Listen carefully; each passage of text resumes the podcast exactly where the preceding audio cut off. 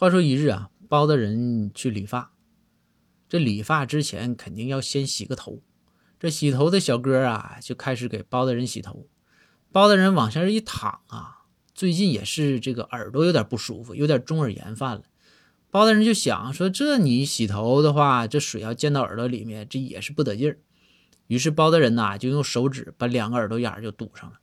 这包大人刚堵上，这洗头小哥就乐了。洗头小哥对着包大人大声喊说：“大人呐，你把手放下来吧。”今天我不推荐你办卡了。